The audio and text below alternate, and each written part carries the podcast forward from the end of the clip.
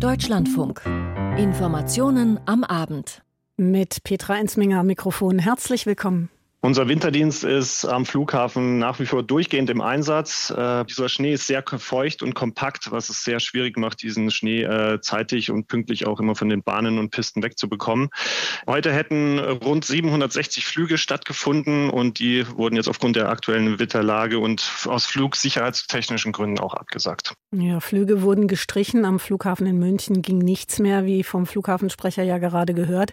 Über die Winterlage in Bayern berichten wir ausführlich zum Ende der Sendung hin, schauen vorher auf die Entwicklungen im Krieg in Nahost. Eine neue Waffenruhe zwischen Israel und der Hamas, die ist derzeit nicht in Sicht.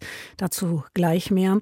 Bundeskanzler Olaf Scholz hat von der Weltklimakonferenz in Dubai verbindliche Ziele zum massiven Ausbau von Ökostrom gefordert. Wie das ankam und über welche Forderungen noch verhandelt wird, hören Sie dann. Wo setzt die Ampelregierung nach dem Karlsruher Haushaltsurteil den Rotstift an? Um die Antwort auf diese Frage ringen die Koalitionäre und wenn es um den Sozialetat geht, dann gehen die Meinungen da durchaus auseinander. Das wird Thema sein. Der Wintereinbruch in Süddeutschland, der hat auch zur Absage des Spitzenspiels in der Basketball-Bundesliga Alba Berlin und dem FC Bayern gesorgt. Die Bayern konnten nicht anreisen, genug zu berichten gibt es aber dennoch aus dem Sport und dazu kommt dann mein Kollege Maximilian Rieger später hier ins Studio. Um die Kindertransporte nach Großbritannien vor 85 Jahren geht es dann in unserem Hintergrund hier im Deutschlandfunk ab 20 nach 7. Die siebentägige Waffenruhe zwischen Israel und der Hamas, die ist gestern ausgelaufen. Die Zeit sollte ja genutzt werden, um die Freilassung von Geiseln der Hamas zu ermöglichen und auch um Hilfslieferungen für die Zivilbevölkerung im Gazastreifen durchzuführen. Nun ist diese Pause zu Ende und beide Seiten greifen sich gegenseitig wieder massiv auch aus der Luft an. Die USA setzen nach eigenen Angaben ihre diplomatischen Bemühungen fort. Ja, wird diese Waffenruhe fortgeführt werden können? Julio Segador berichtet über die Konfliktlage und es sieht so aus aktuell, dass auf die Erneuerung der Waffenpause nicht gesetzt werden kann. Eine erneute Fortsetzung der Waffenruhe im Gazastreifen rückt in die Ferne. David Barnea, der Chef des israelischen Auslandsgeheimdienstes Mossad, beorderte die Unterhändler aus Doha in Katar zurück nach Israel. Damit sind diese Gespräche vorerst gescheitert. Den Grund verkündete auf Arabisch Ophir Gendelmann, einer der israelischen Regierungssprecher. Die Hamas weigerte sich im Widerspruch zu dem, was vereinbart war, weitere entführte israelische Frauen und Kinder freizulassen. Es gibt einen Namen für diese Entscheidung. Es ist der Chef der Hamas in Gaza, Yahya Sinwar. Er ist derjenige, der es vorzieht, die Folter unserer Geiseln fortzusetzen und sie unter unmenschlichen Bedingungen festzuhalten. Er ist es, der gegen internationale Normen und religiöse Moralvorstellungen verstößt. Seit gestern Morgen sprechen also wieder die Waffen im Gazastreifen. Mehr als 400 Ziele nahmen die israelische Luftwaffe und die Artillerie ins Visier. Vor allem der Süden des Gazastreifens gerät nun unter Beschuss. Hier vor allem die Stadt Khan Yunis, wo Hamas-Chef Sinwar und weitere Mitglieder der Führungsriege der Terrororganisation vermutet werden. Und immer wieder gibt es nun auch im Süden des Küstenstreifens diese Bilder, die die Nachrichtenagentur Reuters verbreitet. In einer Hauswand in Khan Yunis klafft auf Höhe des dritten Stockwerkes ein riesiges Loch. Mehrere Personen wurden bei einem Raketeneinschlag getötet. Die Angehörigen sind verzweifelt.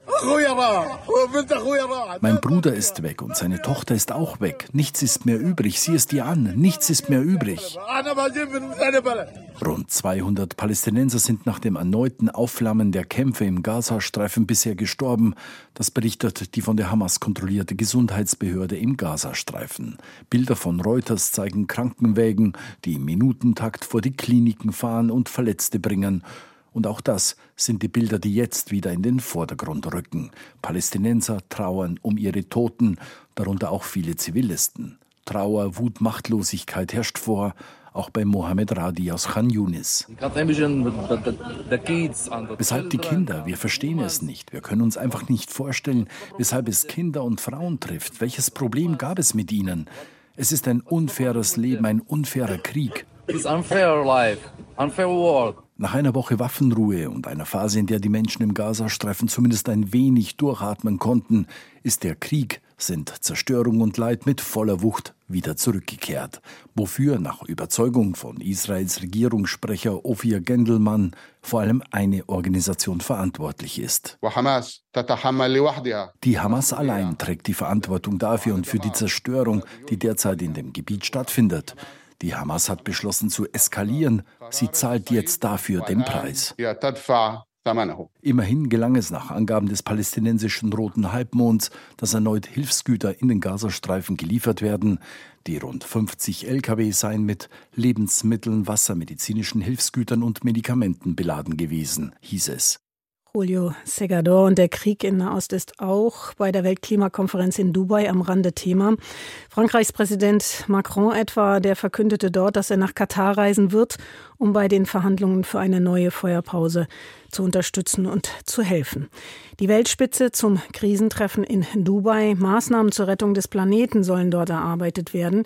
Für mehr Tempo beim Ausbau der Erneuerbaren hat da heute Bundeskanzler Scholz auf der Weltklimakonferenz geworben. Wir hören ihn gleich auch in der Tageszusammenfassung meines Kollegen Georg Ehring, der bei dieser Konferenz dabei ist. So manch anwesender Staatschef mahnt eindringlich. Gaston Brown, der Premierminister des karibischen Inselstaats Antigua und Barbuda, etwa erklärte, die Massenvernichtungswaffen von heute sind keine Bomben, sondern steigende Temperaturen, sengende Dürren und stetiger Meeresspiegelanstieg, alles Konsequenzen von Gier und Gleichgültigkeit. Auch andere machten klar, dass es allerhöchste Zeit und überlebensnotwendig ist, umzusteuern. Für Kausea Natanu, den Ministerpräsidenten von Tuvalu im Pazifischen Ozean, ist die Klimakonferenz in Dubai die Gelegenheit, auf die Nöte seines Landes aufmerksam zu machen. Die Inseln östlich von Papua-Neuguinea liegen nur maximal zwei Meter über dem Meeresspiegel und dessen Anstieg bedroht ihre Existenz immer mehr. In der Hauptstadt, in der 60 bis 70 Prozent der Bevölkerung Tuvalus leben, müssen wir Monat für Monat erleben, dass bei hohem Wasserstand 40 Prozent des Landes von eindringendem Meerwasser überflutet wird, sagte Natano in seiner Rede vor den Delegierten. Der Anstieg des Meeresspiegels ist deshalb längst nicht mehr etwas, was wir für die Zukunft erwarten. Jetzt, wo wir hier miteinander sprechen, geschieht er in meinem Land. In Inselstaaten wie Tuvalu stehen an der Spitze, wenn es um die Forderung nach entschiedenerem Klimaschutz geht und um finanzielle Hilfen bei der Bewältigung seiner Folgen. Die Schaffung eines Fonds für Schäden und Verluste durch die Klimakrise ist für Inseln unter anderem im Pazifik sowie andere besonders von der Erwärmung betroffene Länder existenziell. Der Fonds soll andere Instrumente der internationalen Finanzierung des Klimaschutzes in armen Ländern ergänzen. Bundeskanzler Olaf Scholz betonte in seiner Rede die Zahlungsbereitschaft Deutschlands hierfür, trotz Haushaltsnöten nach dem Urteil des Bundesverfassungsgerichts zum Klima- und Transformationsfonds. Deutschland hat sein Ziel, mindestens sechs Milliarden Euro pro Jahr für die internationale Klimafinanzierung bereitzustellen, schon im Jahr 2022 übertroffen. Rechnet man die dadurch gehebelten Mittel dazu, kommen wir auf rund zehn Milliarden Euro jährlich. Deshalb bin ich zuversichtlich, dass wir unser Ziel, gemeinsam mit den anderen Industriestaaten 100 Milliarden Dollar jährlich für die internationalen Klimaschutz bereitzustellen, ebenfalls erreichen. Im Zentrum der Konferenz dürfte in den nächsten Tagen vor allem die Verringerung des Ausstoßes von Treibhausgasen stehen. Hier ist die Lücke zwischen Anspruch und Wirklichkeit nach wie vor gewaltig. Bis 2030 muss ihr Ausstoß nahezu halbiert werden, wenn die Begrenzung des Anstiegs der Erdtemperatur auf 1,5 Grad noch gelingen soll. Dieses im Klimaabkommen von Paris formulierte Ziel sei nach wie vor erreichbar, so Olaf Scholz. Wir müssen jetzt alle die feste Entschlossenheit an den Tag legen, aus den fossilen Energieträgern auszusteigen, zuallererst aus der Kohle. Dafür können wir bei dieser Klimakonferenz die Segel setzen. Umstritten ist in Dubai allerdings weniger die Nutzung von Kohle, sondern vor allem der Ausstieg aus Öl und Gas. Der Gastgeber, die Vereinigten Arabischen Emirate und andere Öl- und Gasexporteure wollen diese Energiequelle sogar noch ausbauen. Sie setzen auf die Abtrennung und Speicherung von CO2, dann sei ihre Nutzung klimaverträglich. Andere Staaten fordern dagegen eine Verpflichtung auf ein baldiges Ende auch von Öl und Gas. Scholz positionierte sich hier nicht.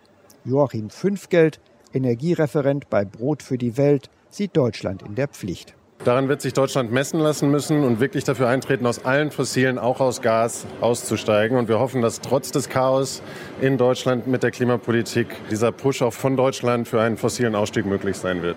Insgesamt 120 Länder weltweit unterstützen das Ziel, die Energieerzeugung aus erneuerbaren Quellen wie Wind- und Solarenergie bis zum Jahr 2030 zu verdreifachen. Dies gab Konferenzpräsident Ahmed Al-Jaber bekannt. Auch Bundeskanzler Olaf Scholz schloss sich dieser Forderung in seiner Rede an. Befürworter der Atomenergie meldeten sich in Dubai ebenfalls zu Wort. Ein Bündnis von 20 Staaten forderte die Verdreifachung der Kernenergie, allerdings bis 2050. Dazu gehören Frankreich, die USA, Tschechien, die Niederlande, Polen und Japan. Internationale Finanzinstitutionen sollten auch für Atomkraft Darlehen vergeben, so eine Forderung dieser Gruppe. Georg Irring über den heutigen Tag bei der Weltklimakonferenz. Milliardenlöcher im Bundeshaushalt für das kommende Jahr gilt es ja zu stopfen und die Vorstellungen der Koalitionspartner der Ampel, die gehen da durchaus auseinander. Bundesfinanzminister Christian Lindner von der FDP hat sich jetzt konkret geäußert, in welchen Bereichen er sich Einsparungen vorstellen kann. Birte Sönnigsen stellt die Punkte vor, die gegen die Vorstellungen der SPD auch Einsparungen im Sozialbereich einschließen. Um bei den Sozialabgaben zu sparen, will der Finanzminister, dass Arbeitslose schneller wieder Jobs finden. Auch die geplante Bürgergelderhöhung im nächsten Jahr will der Minister auf den Prüfstand stellen, weil die Inflationsrate sich zurzeit besser entwickelt als angenommen, argumentiert Lindner. Den Zeitungen der Funke Mediengruppe sagte er, der Bund setzt aktuell 45 Prozent seiner Ausgaben für Soziales ein. Da müsse man schauen, welche Einsparmöglichkeiten es gibt. Weniger Geld will der Minister auch für internationale Hilfe ausgeben. Das könnte Klimaschutzprojekte und die Entwicklungszusammenarbeit betreffen. Die SPD will nicht nur darüber reden, wo gespart werden kann. SPD-Chef Lars Klingbeil könnte sich Steuererhöhungen vorstellen. Das hat die Ampel in ihrem Koalitionsvertrag eigentlich ausgeschlossen. Klingbeil ist überzeugt, dass die Regierung auch im nächsten Jahr die Notlage ausrufen muss. Dann könnte die Schuldenbremse noch einmal ausgesetzt werden. Klingbeil sagte, ich will nicht in eine Situation kommen, wo wir Ukraine-Hilfe gegen Klimainvestitionen ausspielen. Die FDP sieht das anders. Sie will im kommenden Jahr wieder an der Schuldenbremse festhalten. Die Debatte um Schuldenbremse und das Haushaltsloch Birte Sönnigsen war das. Der Ministerpräsident des Freistaats Thüringen, Bodo Ramelow, der hat vor den Folgen des Bundesverfassungsgerichtsurteils für Ostdeutschland gewarnt. Im Interview der Woche des Deutschlandfunks nämlich so. Die Auswirkungen für Thüringen bzw. für Ostdeutschland sind im Moment gravierend, weil der Sonderfonds, der von Karlsruhe jetzt zerlegt worden ist und an den Gesetzgeber zurückgegeben worden ist, ist alleine mit 50 Milliarden Investitionshilfe für ostdeutsche Neuansiedlungen. Das ist schwerpunktmäßig Sachsen-Anhalt und Sachsen. Aber indirekt sind wir wiederum davon betroffen, weil die technische Ausstattung für diese neuen Betriebe kommt wiederum aus Thüringen. Und das ganze Interview mit Thürings Ministerpräsidenten Ramelow können Sie morgen hier im Deutschlandfunk hören, ab fünf nach elf. Ja, morgen ist der erste Advent und zur Adventszeit gehört für viele ja auch der Besuch eines Weihnachtsmarktes. Dass es nun drei Festnahmen wegen geplanter Terroranschläge gegeben hat, hat die Frage aufgeworfen, wie die Weihnachtsmärkte abgesichert sind bzw. abgesichert werden müssen. Markus Pindor hat diese Debatte aufgegriffen, die, wie gesagt, auch geführt wird, weil es eben diese Vorfälle gegeben hat. Er soll vorgehabt haben, Besucher eines Weihnachtsmarktes anzugreifen. Die Polizei in Niedersachsen ermittelt gegen einen 20-Jährigen wegen des Verdachts eines geplanten Terroranschlags. Die Ermittler sehen den Weihnachtsmarkt in Hannover als ein mögliches Ziel an. Das sagte ein Sprecher des Niedersächsischen Landeskriminalamts der deutschen Presseagentur. Nach Informationen aus Sicherheitskreisen soll der junge Iraker, der sich erst seit dem vergangenen Jahr in Deutschland aufhielt und in Niedersachsen einen Job gefunden gefunden hatte, darüber nachgedacht haben, Besucher eines Weihnachtsmarktes mit einem Messer zu attackieren. Die Bundesanwaltschaft ermittelt wegen Unterstützung einer terroristischen Vereinigung im Ausland. Der Krieg infolge des Überfalls der Hamas auf Israel hat die Sicherheitslage bundesweit verschärft. Darauf hat bereits der Chef des Bundesamtes für Verfassungsschutz Haldenwang vor wenigen Tagen hingewiesen. Der nordrhein-westfälische Innenminister Reul sagte dazu heute gegenüber dem Deutschlandfunk, Seit einiger Zeit merken wir das, dass sich da was zusammenbraut. Ja, da sind offensichtlich junge Leute, die nicht stabil sind, die suchen, die nicht wissen, was sie machen und die anfällig sind für krude Ideen, für Extremismus, für Gewalttätigkeiten und anderem mehr. Die Radikalisierung findet meist im Internet statt. Der Mechanismus ist relativ einfach, so Innenminister Reul. Wenn Sie eine verrückte Idee haben und äußern die und Sie kriegen im Netz die Bestätigung durch viele Likes oder Zuschriften oder Hinweise, dann fühlen Sie sich ja bestätigt. Und damit ist es eigentlich logisch, dass ein unsicherer Mensch, ein wackeliger Mensch, der psychisch nicht stabil ist, der seinen Halt, seine Idee, sein Konzept sucht, erst recht derjenige, der islamistisch überzeugt unterwegs ist, sich bestätigt fühlt und das als eine Legitimation auffasst. Das Bundesamt für Migration und Flüchtlinge, so die Nachrichtenagentur dpa, habe den Asylantrag des festgenommenen 20-jährigen Irakers am 21. November als offensichtlich unbegründet abgelehnt. Seine Abschiebung habe unmittelbar bevorgestanden. NRW-Innenminister Reul wies unterdessen darauf hin, dass zur Hysterie kein Anlass besteht. Sorge muss man immer haben, weil die Welt ist voller Gefahren, das ist wahr. Und sie sind jetzt auch abstrakt viel höher als früher, das stimmt. Aber wir dürfen uns doch nicht von irgendwelchen Extremisten unser normales Leben verändern oder versauen lassen. Augen auf, das empfehle ich. Die niedersächsische Innenministerin Behrens sagte gegenüber dem NDR mit Blick auf die Sicherheitslage auf Weihnachtsmärkten, die Polizei sei, Zitat, sehr klar und robust unterwegs. Der Beitrag war das von Markus Pindor. Morgen beginnen in Berlin die zweitägigen Regierungskonsultationen zwischen Deutschland und Brasilien.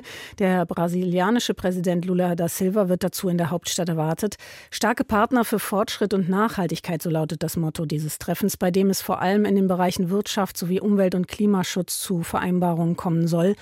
Peter Kapern, unser Korrespondent in Brüssel, blickt auf dieses Treffen, bei dem ein wichtiges Thema auch das EU-Freihandelsabkommen mit der südamerikanischen Staatengruppe Mercosur ein Thema sein wird.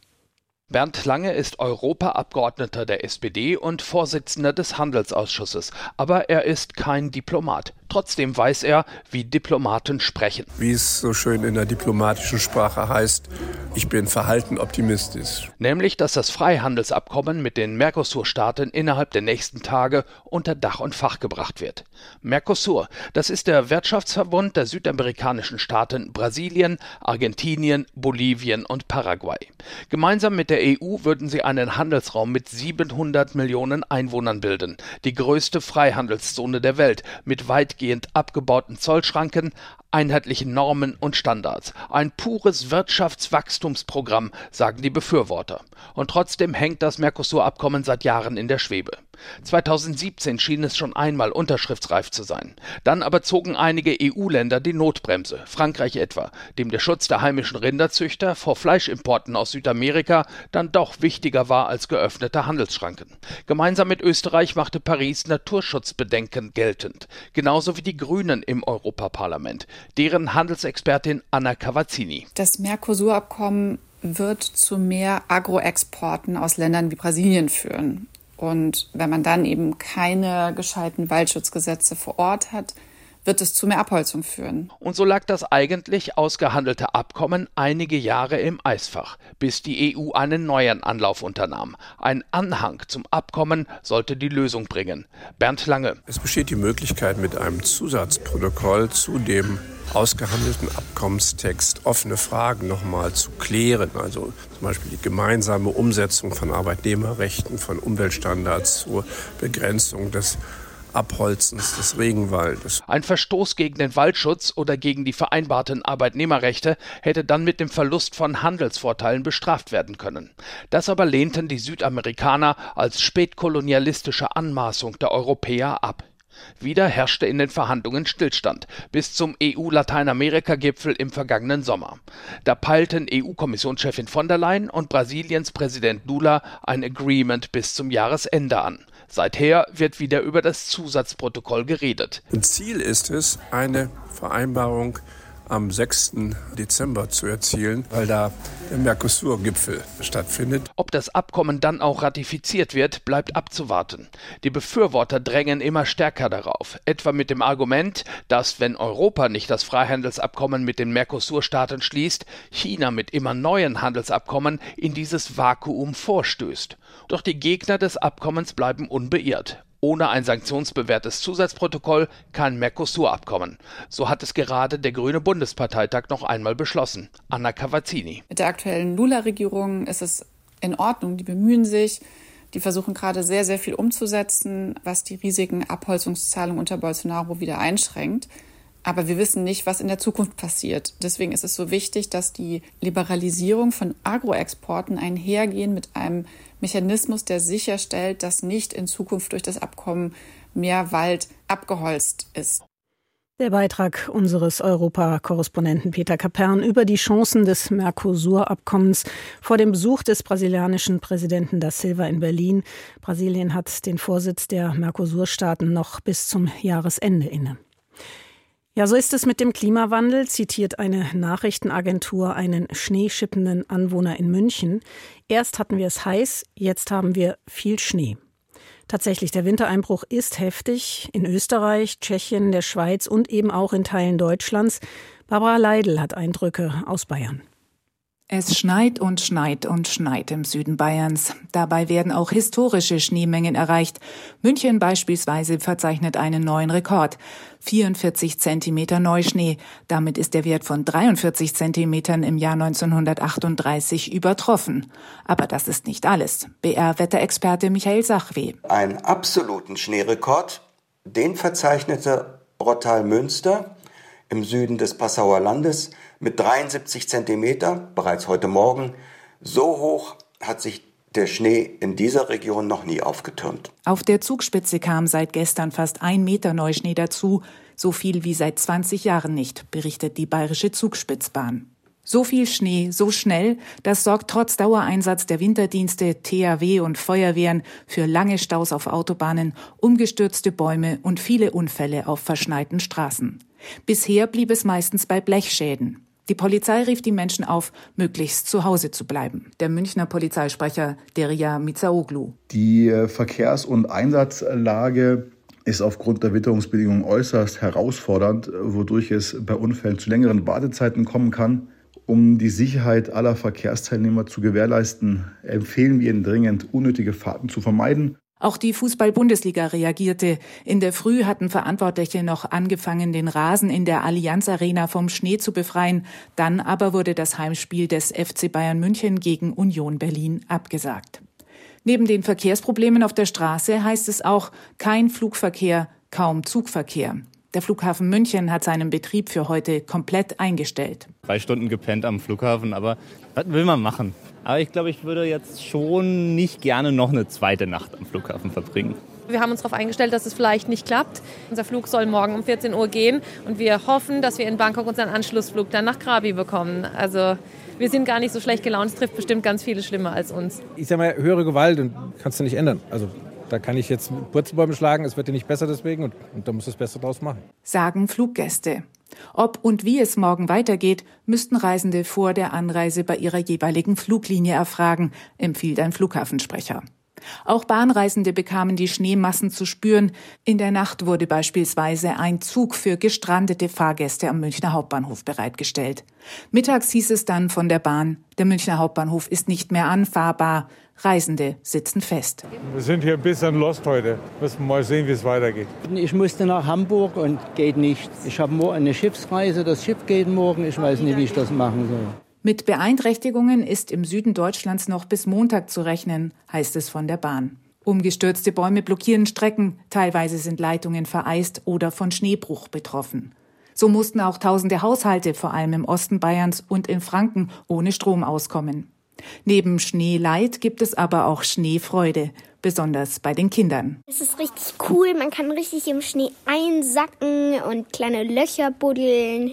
Also ich finde den Schnee sehr toll, weil der ist so schön weiß und es ist so richtig eine schöne Weihnachtsstimmung. Und ich liebe es auch immer, wenn alles so schön überzuckert ist, man kann Schlitten fahren. Und das alles wird sich so schnell nicht ändern, denn es schneit weiter. Ja, Weihnachtsstimmung und auch Schneechaos in Süddeutschland. Vor allem in Bayern hat der Winter den Bahnflug- und Straßenverkehr durcheinander gewirbelt. Barbara Leidl berichtete darüber. Und wir kommen zum Sport. In rund sieben Monaten beginnt die Fußball-Europameisterschaft in Deutschland. Im Moment läuft die Auslosung der Gruppenphase, wobei wir sagen müssen, es hat Verzögerungen gegeben. Mehr Informationen hat Maximilian Rieger aus unserer Sportredaktion. Gibt es denn schon das erste Los jetzt? Die ersten Lose sind gefallen, aber noch nicht der erste Gegner für die deutsche Nationalmannschaft. Blicken wir drei gleich drauf. Es gibt auf jeden Fall für den Deutschen Fußballbund heute einen Erfolg zu feiern. Die U17 sind nämlich Weltmeister geworden in Indonesien. Frank Hollmann über den Finalsieg gegen Frankreich. Was für ein Drama. Almugera Kabar von Borussia Dortmund vollendete mit dem sechsten deutschen Schuss im Elfmeterschießen die Reise seines Teams zum ersten deutschen WM-Titel in der U17 Altersklasse. 6 zu 5 nach Elfmeterschießen gegen Frankreich. In der regulären Spielzeit hatte Paris Brunner, ebenfalls ein Dortmunder, das deutsche Team nach knapp einer halben Stunde per Elfmeter in Führung gebracht. Kurz nach der Pause wurde es turbulent. Erst traf Kapitän Noah Davic vom FC Barcelona nach einem perfekten Konter aus Spitzenwinkel zum 2 zu 0. Quasi im Gegenzug verkürzten die Franzosen. Das Spiel kippte, die Franzosen erhöhten den Druck und schafften in der 84. Minute den Ausgleich gegen nur noch zehn Deutsche. Winners Osave vom RB Leipzig musste mit Gelb-Rot runter. Doch mit großem Kampf und einigen Glanztaten von Keeper Konstantin Heide rettete sich das Team von Trainer Christian Wück über die zehnminütige Nachspielzeit ins Elfmeterschießen. Und wie schon im Halbfinale gegen Argentinien wurde der Torwart der Spielvereinigung Unterhaching zum entscheidenden Faktor, parierte erneut zwei Strafstöße und ebnete so den Weg zum WM-Triumph. Und wir haben es gerade eben gehört, der Schneefall in Bayern hat dafür gesorgt, dass das Spiel Bayern München gegen Union Berlin in der Bundesliga abgesagt werden musste. Gespielt werden konnte aber in Leipzig und da gewinnt der Gastgeber 2 zu 1 gegen den Aufsteiger aus Heidenheim. Thomas Kunze. Dass dieses Bundesligaspiel bis in die Schlussminute spannend blieb, das hatte sich Favorit RB Leipzig selbst zuzuschreiben. Leipzig nämlich agierte extrem dominant, schoss 24 Mal aufs Heidenheimer Tor, um am Ende nur knapp mit 2 zu 1 zu gewinnen. Alle drei Treffer fielen in der ersten Halbzeit. Openda brachte RB per Elfmeter in Führung. Der Belgier war zuvor selbst von Teuerkauf gefault worden. Das war nach einer knappen halben Stunde. Kurz vor der Pause sorgte Yusuf Paulsen nach feiner Vorarbeit von David Raum dann für das Leipziger 2 zu 0. Den Schlusspunkt der ersten Hälfte setzte aber Heidenheim. Nach bestes Ecke verlängerte Meloni und Gimba traf für die Gäste. Leipzig brachte das Ergebnis dann etwas glücklich über die Zeit und freut sich über drei Heimpunkte. Außerdem gewinnt München-Gladbach mit 2 zu 1 gegen Hoffenheim und Bochum siegt gegen Wolfsburg 3 zu 1. Vor einer Woche hat Roman Rees zum ersten Mal ein Rennen im Biathlon-Weltcup gewonnen und heute dann der nächste deutsche Premierensieg. Philipp Navrat gewinnt den Sprint von Östersund. Oh, es ist äh, unbeschreiblich gerade von den Emotionen oder was, was da heute abgegangen ist. Ähm, ich habe versucht, mir das Rennen gut einzuteilen. Es war nicht leicht von der Temperatur heute. Bin auch eher passiv heute reingegangen, um mich gut reinzusteigern und aufzuwärmen noch. Wahnsinn, also steht schwarz auf weiß da geschrieben, wie kann es denn nicht passen? Und auch die Skispringer sind weiter erfolgreich. Andreas Wellinger wird beim Springen von der Normalschanze in Lillehammer hinter dem Österreicher Stefan Kraft Zweiter. Seit den Sommerspielen von München 1972 hat sich Deutschland siebenmal für Olympische Spiele wieder beworben als Austragungsort und ist jedes Mal gescheitert. Jetzt will der Deutsche Olympische Sportbund einen neuen Anlauf starten. Carsten Schellhorn. Das Votum auf der DOSB-Mitgliederversammlung war einstimmig. Es gab grünes Licht für das Erstellen eines Konzepts für eine deutsche Olympiabewerbung für die Sommerspiele 2036 oder 2040. Das sei ein Auftrag, den unser Land gut gebrauchen könne, sagte DOSB-Präsident Thomas Weikert. Auch Bundesinnenministerin Nancy Faeser gab in ihrer Rede ein klares Bekenntnis zu dem Olympia-Großprojekt. Doch die Unterstützung war eher ideell. Zusagen für die weitere Finanzierung des Projektes gab es nicht. Das ist ein mögliches Großereignis, was noch in weiter Ferne liegt. Ganz real in sieben Monaten die Fußball-EM. Und jetzt hat es die UEFA auch nach mehr als einer halben Stunde geschafft, tatsächlich Kugeln zu ziehen und Mannschaften gegeneinander spielen zu lassen. Matthias Friebe beobachtet die Auslosung in Hamburg für uns. Matthias, gegen wen spielt die deutsche Mannschaft nächstes Jahr bei der EM? Ja, ein, einer von drei Gegnern ist jetzt inzwischen fest, nachdem es eine halbe Stunde Vorgeplänkel gab mit dem Ball, der reinkam, mit dem Song, der vorgestellt wurde, mit dem Maskottchen. Und jetzt werden endlich Lose gezogen und das erste Los, das steht fest. Ungarn wird der Gegner der deutschen Mannschaft sein, allerdings nicht im Eröffnungsspiel, sondern im zweiten Spiel. Ungarn, alter Bekannter bei der letzten EM vor drei Jahren, war das auch Vorrundengegner der deutschen Mannschaft und Ein ziemlich heißes Spiel am Ende 2 zu 2 und die Deutschen haben es so gerade ins Achtelfinale geschafft. Das also die erste Mannschaft, die feststeht. Ansonsten sind bisher nur die Gruppenköpfe der anderen Gruppen gelost worden und jetzt gerade ähm, auch die zweiten Mannschaften dazu. Also wir sind jetzt gerade erstmal bei der Hälfte der Auslosung, wer das Eröffnungsspiel bestreitet und wie es, wer die anderen Gegner der deutschen Mannschaft sind. Das erfahren wir dann so in der nächsten Viertelstunde ungefähr. Und dann werden wir darauf aufblicken in der Sendung Sport am Samstag um 19.10 Uhr. Jetzt haben wir noch eine Menge Zeit. Nein, gar nicht mal so sehr viel. Diese Sendung, die Informationen am Abend, die gehen zu Ende. Ich bedanke mich bei Ihnen fürs Zu- und Hinhören, wünsche Ihnen allen noch einen angenehmen Samstagabend. Am Mikrofon war Petra Einsminger.